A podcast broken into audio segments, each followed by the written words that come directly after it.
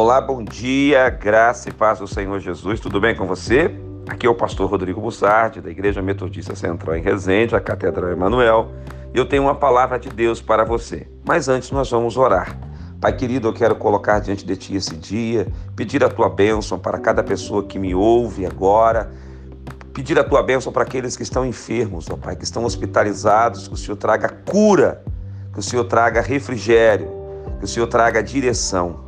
Pai, no nome de Jesus, eu apresento a Ti essa, essa semana, que seja uma semana de bênção para todos nós, em nome de Jesus. Amém.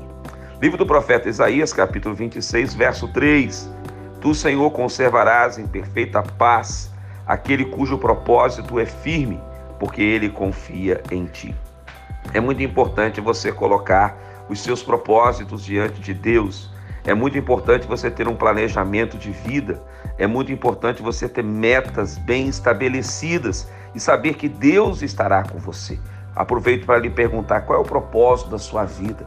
Qual é o propósito da sua vida profissional, da sua vida familiar, da sua vida sentimental, da sua vida espiritual? Por favor, dê prioridade à sua vida espiritual. Ela é que vai governar as demais áreas da sua vida, mas que em cada área da sua vida você tenha um propósito firme, metas estabelecidas, que você seja um guerreiro, uma guerreira, que você possa olhar para frente e batalhar tudo aquilo que Deus colocar diante de você.